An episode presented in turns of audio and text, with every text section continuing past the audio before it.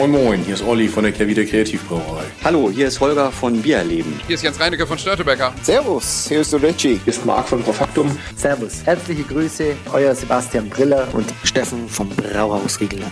Moin Moin, der Hans aus Aschaffenburg, aus dem bayerischen Nizza. Servus. Hi Servus, hier ist der Sebastian von Kraftbräu. Herzlich willkommen. Männerabend. Männerabend. Männerabend. Männerabend. Ein wunderbarer Podcast und für mich absolut lebensnotwendig. Prost. Cheers. Hallo und herzlich willkommen zu einem Männerabend-Spezial. Mein Name ist Dennis und wir melden uns aus St. Louis. Ähm, wir sind hier mal nicht irgendwo, wir sind hier bei ja, einer der zwei besten Brauereien der Welt. Wir werden gleich mal, glaube ich, rausfinden, ob es die beste oder die zweitbeste ist, denn wir sind hier mit Corey King. Corey, thank you so much for uh, taking your time. Oh, thank you very much for having me. I really appreciate it. Thanks for coming here. Yes, yes. I have a question. Uh, the, the brewery is called Side Project. And when I uh, listened right to the things you said um, when we arrived, Side Project started as a side project. Correct. So um, I was fortunate enough to be the very the first head brewer at Perennial Artisan Ales here in St. Louis. Um, I somehow got that job as by you know I was a home brewer who also knew how to bartend and knew how to uh, do sales. So they needed kind of a jack of all trades, and I got that job uh, right when they opened up, which is great. And uh, I quickly just started focus on brewery. I, I, actually didn't have to work in the tasting room much, and became a brewer right off the bat. And um, I had a lot of uh, I had a lot of free time when we first opened up. Like my wife was traveling with her job, and I stayed around a lot and just started brewing on my own time, on my own dime. You know, filling barrels and doing weird projects on the side and back that we never thought we'd actually ever sell. And it got to the point where we got so much beer there that they were like, maybe you should sell this, you know, like maybe you should get out. yeah, exactly, exactly. Like, what do you, you go do something else? And, and, and it just turned into like, hey, let's share these experiments and you can do it under your own brand. And that was the idea of Side Project. Um, and here we are today now, you know, it took off and, um, I've been very lucky that people have liked my unique take on beers for almost 10 years now. So it's been good. Uh, when we entered the, tap room uh, at the brewery, uh, there were a lot of medals. And um, if you look at the last two uh, RateBeer best of uh, the year, they put you at uh, number two. Um, so, is this a burden or a motivation for you to be the second best? That's good. Oh, man. Um, you know, we all we started you know it's all about just making what we like to drink and, and that's so cliche i know but um, i think you guys have heard me talk about enough in the last hour and a half we've been chatting you know? Like i made sour beer because i love sour beer and uh, i love wine and so i love the barrel aging process and all those unique you know characteristics go with that and processes and the, the development of stuff like that. So for that then to later be rewarded um, is is it's humbling you know? It's pretty cool. Like um, for karen and i to get invited out to to santa rosa years ago when we first made it to the top 10 we were in number seven i think in the world the very first time. And you know i you know as dumbfounded you know and, and and to climb to number two is awesome. It just goes to show that we have a great team. You know i don't it's not just me here. You know we have 26 people working here now and that means that means people have a good experience when they're here they like our beer and they feel like they like it enough they need to go online and review it in a positive way. And so um, i'm just glad that glad my oak age beers have found their place, and our staff has done a good job making people feel feel at home while they're here. And yeah, it is. I don't know. It's it's awesome. It is awesome, but I wouldn't change a thing. If it starts going down and we go the other way, I still am going to keep doing what we're doing. You know, so it's good. Uh, when we talked to, to Vinny from uh, Russian River, he said like uh, one year the Pliny the Younger uh, line just exploded. So there was like one year uh, it went from 200 to 20,000 people. Um, was there like a point for, for you? For you, was there a special release or was there like uh, a press article? Was there a point you can now look back and said, yeah, that was a point we really were uh, getting to know? Yeah, so um, weirdly enough, like ours almost happened before we opened in a way because I was working for Perennial and everybody knew that I wrote like the Abraxas recipe. Ah. And so the first time we did barrel aged Abraxas, like people were like, "What's the limit?" You know, they were sending us messages and like, "Why would there be a limit?" I don't know. And then a whole bunch of people showed up and were like, "There's a limit," you know what I mean? and and so then when it when it became known that I was starting my own project on the side, side project, so our very first release sold out. Like the line, we had a huge line, and it was the very first day, and it was just like I could not believe this. Like, um, um, it, it was very it, just you just don't expect that. You know what I mean? Like I, I, I make beer because I do really enjoy it, and I like making it, and for them that many people to support it too and say, hey. I want to give you money so you can make me more beer. Yeah. You know, pretty much is what it is. Like that's what this is about. And uh, uh, the very first day that happened. I, I will say that when we when we did Fuzzy, so Fuzzy was our first like white peach wild ale that we took up to Chicago, the FoBAB.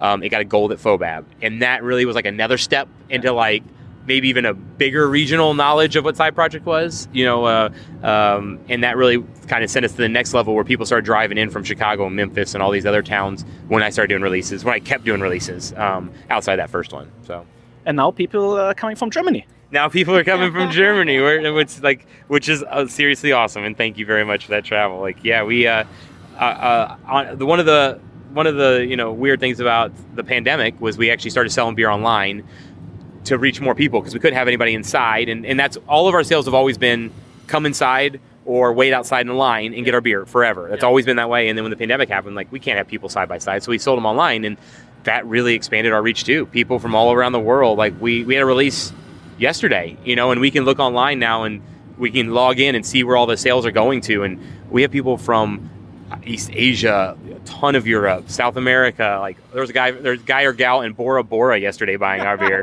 like I mean, we can pinpoint. It tells you where they're. Like, yeah, like I mean, seriously, Europe, Europe is Europe's huge for us, and uh, um, honestly, South Korea is enormous. Like behind the United States, South Korea is our like number one country that buys from us. Yeah, which is great, and um, it's just cool to like we don't make a lot of beer, and somehow we people are enjoying our beer all over the world, and that's that's super crazy every time we do a release and we see those things. How many bottles were released yesterday? How big was this Uh, release? So the, pa- the the the batch yesterday we did- Forever Darkness? It was Forever Darkness with uh, Anchorage. So we normally don't usually release bottle counts because people use it against us. Oh, you know what I mean? okay, okay. They're like if it's if it's a smaller batch, that means the beer's better for some reason, and if it's a bigger batch, like they just use it against us. So, So next question. Exactly. And I saw the video you did with uh, a guy from uh, South Korea, since you said Uh-huh. that, and um, you had uh, BBT, a beer barrel time together. And um, one of the most things I love about craft beer is when I saw how happy he was. I looked in his eyes and I, he, he couldn't believe it. He opened the bottle, and uh, for me, uh, that's one of the best things uh, about craft beer. How do you like? And did you miss it? Uh, meeting the people at the brewery, waiting in line. Uh, we did that for the Pliny the Younger lease um, two years ago. So people standing out line, coming in, are happy to buy the beer, to taste it. Yep. No, that because that's what our whole brew is founded on. Like I'm, I'm an old restaurant guy. Like I used to work in restaurants, you know, when I was 17 years old up until 21, and then I bar bartended. So I've always our whole brewery's revolved around that. Like you can't.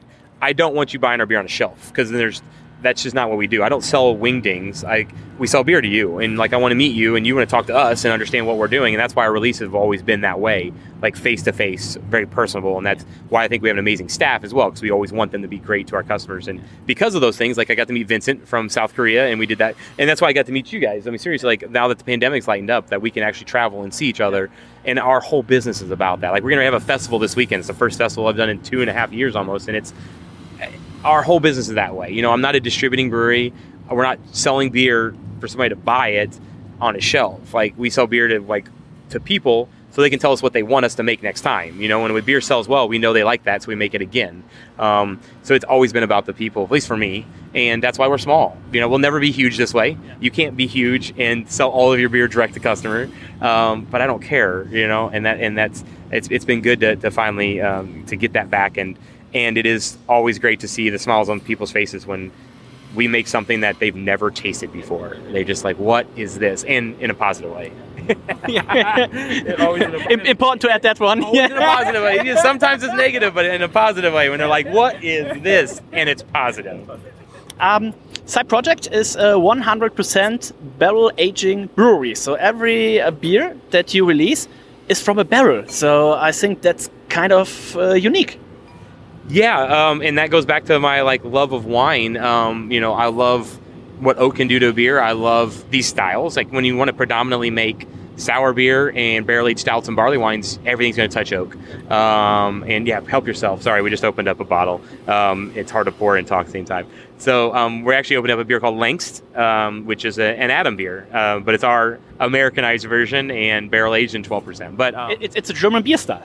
yeah, it, it- it was until I messed it up. Yeah. Probably, you know what I mean. it was until, but um, but yeah. So uh, everything touches oak. It's not. Um, it was my initial love. Um, when I was working at Perennial, you know, I only wanted to mess with the barrel aged stuff. So why not focus on barrel aging exclusively for side project? And yeah, everything goes in oak, and you guys have seen around and seen all the, the oak we have here, and we even have more oak off site. But it, it's our it's my thing. It's my love of making these beverages, and um, and it's definitely definitely put the thumbprint on what Side Project is. You know, So, how many different kind of barrels are you using? So, we, we just talked before that you said uh, rum barrels are, are pretty hard because they are old, and until you they get here, it's a little difficult.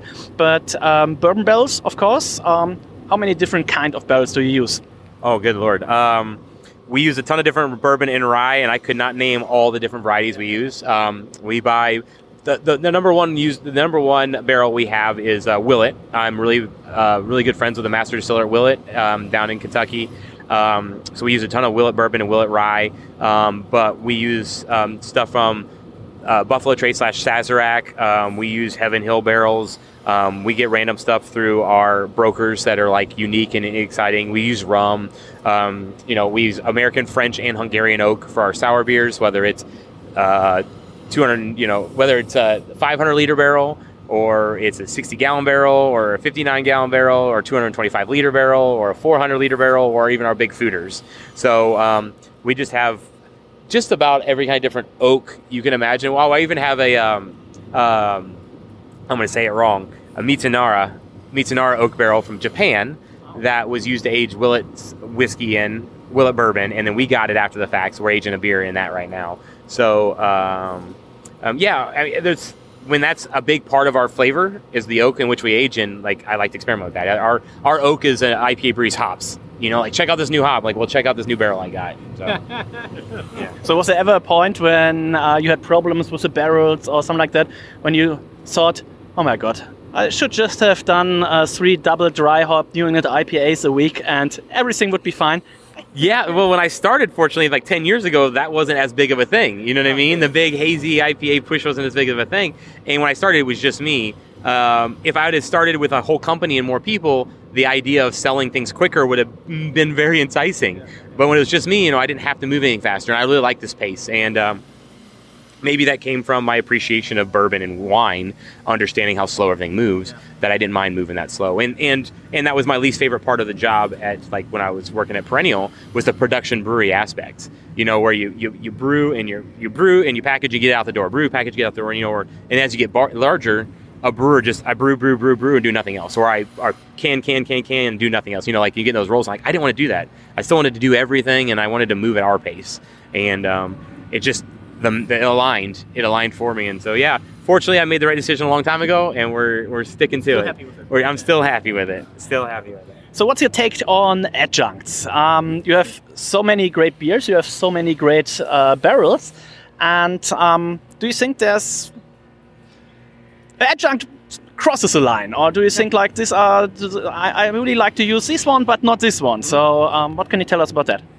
so for me personally, like um, adjuncts cross the line, but doesn't I don't say that doesn't mean that like breweries that are doing those do because that's the one one of the most positive aspects about beer and the beer industry is everything's open for interpretation. Like you know, this is my style of an Adam beer. It's not an Adam beer on paper probably at all, but it's open to interpretation, and it was inspired by that. And then so you go into the adjunct realm.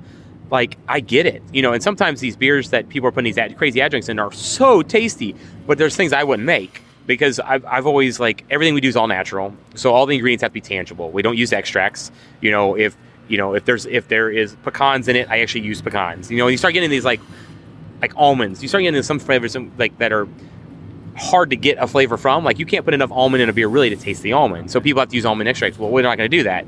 And almonds are expensive you know and stuff like that. So that's just the line I've drawn for ourselves, but I have nothing against like other breweries to do because I've had some beers. We have some friends that make some amazing weird adjunct beers, and part of the adjuncting is extract, and they're incredible. Like they're so they're they're so tasty, and you just laugh about it when you drink it. You're like, I can't believe this is so good, but I just don't do that personally. You know, that's just not my style. Which so it's nothing against that. It's just yeah, we we find our own way. I don't want to ever chase. I'm not chasing like um, what's exciting or what the consumer is saying. We just make our beer our way, and so that's why I've always stuck to just being all natural. And hence the reason we're kind of limited on what adjuncts we can use. There's only so many all natural ingredients that you can actually put in a beer.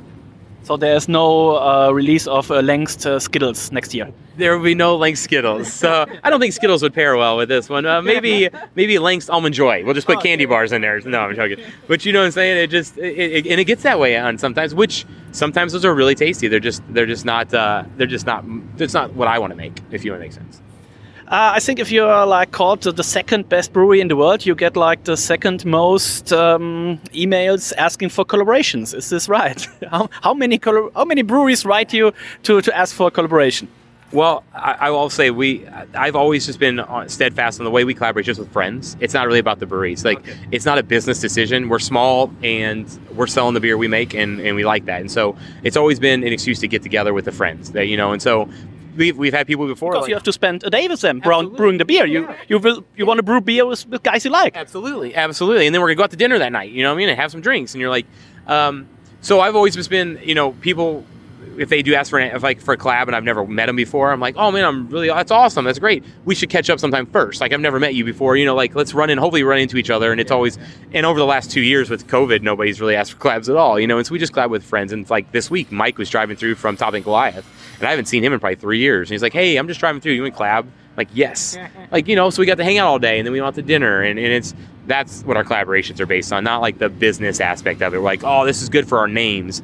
I'm I'm not a name. We're a beer. We're a brewery. You know, we make beer. So Uh, we have some uh, questions from our listeners. Uh, Yeah. They sent it in.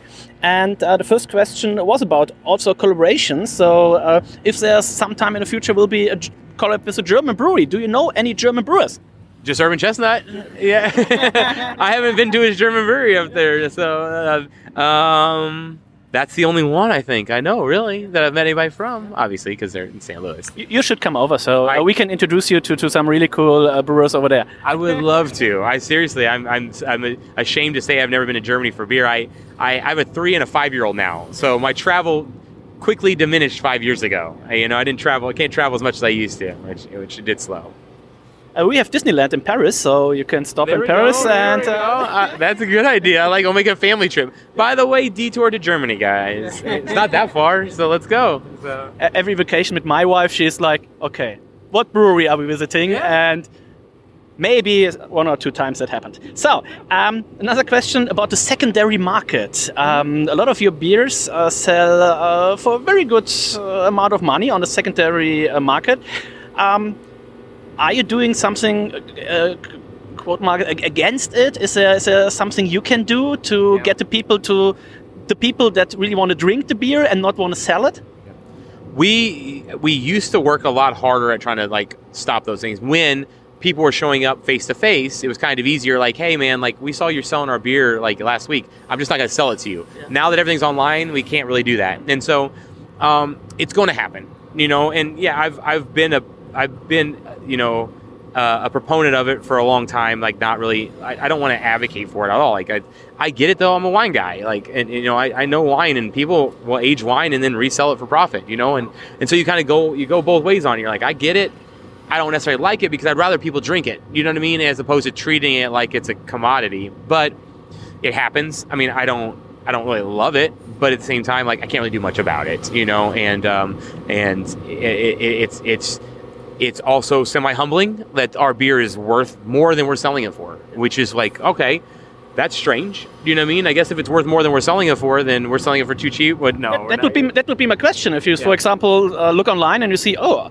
I sell this beer for fifty, and he sells it for one hundred fifty. So he making one hundred dollar Yeah. on the beer I'm brewing. I'm barrel aging for two years. So you could think like, I sell it for. Two, 119 Yeah. and the guy who buys it still um, gets it it gets it uh, cheaper than on the secondary market I know, and, and, and that's where like that's the that's the like weird rabbit hole you can go down. But which you know we sell our beer at what it costs us to make it, and you know you know plus our margins that we need to make on everything to be a successful business. And so I just I just stay away from it anymore. You know, it's just part of it. Like it's it's it's once again it doesn't really hurt our brewery because people look at it and go, man, if I just go there, I can buy it for a third of the price. Like then come here and visit us. You know, so. um um, it, it's it, I don't I don't love it, but I don't hate it anymore. You know, now I've got kids and more employees. I don't really worry about it as much. I got I got bigger fish to fry. You know what I mean? So um, yeah, it is what it is. Uh, the question about the collaborations were, were, from our friends from the Bierothek Stuttgart. Just uh, made sure we get it in here. Uh, Reinhold asked, um, "Are you a brewer?" I am a brewer. I am a brewer. I was the only brewer for years here. So um, anymore, I have to focus on things that aren't as brewery related. I have to think about a company related thing. But but yeah, I'm still a brewer. I mean, I have a say in I have a say in every blend. Nothing leaves this place without me tasting it, and uh, and I still write recipes. And uh, I fortunately have great guys though that also add to recipes or want to make their own recipes. And and I want our brewery to be inviting. I don't want brewers got into brewing to write recipes and make beer, not usually to push buttons. And we're not an automated brewery. It's still very manual here, but you know what I mean? Like most brewers started as home brewers and the creativity was what drove them, not somebody else telling them what to do every day. So I let the, we, we have the guys that really get to make a lot of stuff, which is fun. And now I have a question from uh, Ben. Uh, he already dropped it earlier today. So um, is shared brewing the side project of side project? It is. Shared brewing is the side, side, side, side project now. Uh, um, so we do internally have another brand called Shared, and the only reason we have that really is it's um, we're a very small company, and I wanted to provide for our brewers in the long run. Like, how could they ever retire? How could they grow with us? And so, Shared Brewing Company, we share profits, i.e., shared with the brewers that are members of that. So two of our four brewers are members of that um, currently that have been with us long enough, which we share profits with them. They write their own recipes, they name their own beers, they help develop their own labels. If they ever leave us, they can take their recipe and their name with them. Like it's not mine, you know. And that's another thing too in this industry, like in restaurant industry. You think about it. You have a restaurateur, but the head chef's really what does everything. Just because the head chef didn't have money to have his own restaurant, and if that chef leaves, that restaurant's done. You know, and like our brewery is founded on the brewers that make the beer. So if those guys ever want to leave or need to move on, they can take the recipes and names with them. It's theirs. So what's next for a side project? Uh, yeah. We've done so many amazing things. Um, the the online releases are sold out within seconds. Um, you have this this awesome festival. Um, what what are your plans for the for the future? That's a good question. That's a good question. Uh, you know, two years of whatever this craziness of the last two years has been, it's kind of kind of made you like slow down and not think about the future and just try to think about tomorrow and the next day. But um, now that I feel like we're on the backside of that, um, we're just in a really good spot right now, you know, and like let's ride out this year and just keep doing what we're doing. We've made the exact same amount of beer the last three years in a row now because we can't make more. We're at capacity. We don't have room for it, um, which is great because we don't. I mean, some people would say you need to make more beer. Like, well, yes and no. Like with the staff we currently have, they're busy. We don't need more beer unless we need more people, and I don't need more people right now. You know, like why can't we just be happy where we are? You know. Um, and so we're happy where we are right now. So um, we'll probably ride out this year. We're opening a place across the street, which will have pizza and beer there, and more of the IPA and lagers over there, and and all like outdoor seating, and be just inviting for like the neighborhood. People can walk up, and you know, barrel aged Adam beers aren't for everybody, and sour beer isn't for everybody, but a pint of IPA or a pint of lager is, especially with a slice of pizza. Yeah. You know, and so we're looking at that direction too um, across the street. Cory, thank you so much for uh, taking your time, having us here. Uh, probably one of the more busier uh, weeks uh, this week because of the festival uh, for you. So thank you so much uh, sharing the, the beers with us. I never had an Adam beer like this, but it's really, really tasty. so um, it's, it's your take on, on the style, and I absolutely love it. Ben, there's one more question you want to ask? Um, no, not at the moment. okay, we'll, we'll think about you it. Stole my, you stole my joke.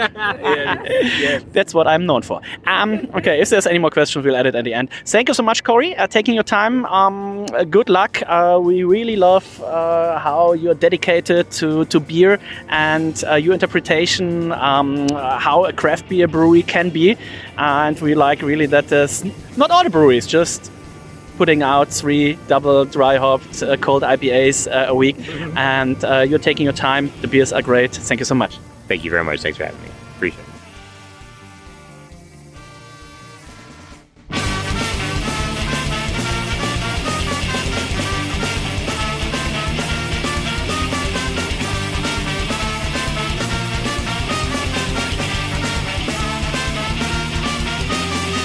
Ben, so on, on Saturday, there's this festival. Okay. Oh, really? Yes. Okay, good. Do you have tickets? Not yet. I don't have tickets. Sarah, do you have tickets? Really? No. Okay. Do you guys know anybody with tickets? Do you guys know anybody that might have tickets? I'm not sure. Ben, who could we ask? Maybe it's the host. Who's who's hosting the festival? I am. I am. Yeah. Cory, do you know someone who could maybe bring us to the festival. I know somebody that is not going to give you tickets, but you get to still come in. Like you just get to you get to just walk in with me. So you guys can be my only plus four. So, so yeah. That's pretty awesome. Uh, the ladies can do some pouring. So That's no problem. You won't have to. Won't even have to. We got enough. You guys, yeah, you have to work. Look at what is that? Like getting pawned off the viewer. You know, no, you guys are come, definitely. You guys are more than welcome to join us. All right, so, so- I'd love to have you. I'd love So to. Have you. um, those two are really big uh, football fans uh, and soccer fans. And in Germany, we do this chant like Cory, Cory, Cory, Cory, Cory, Cory.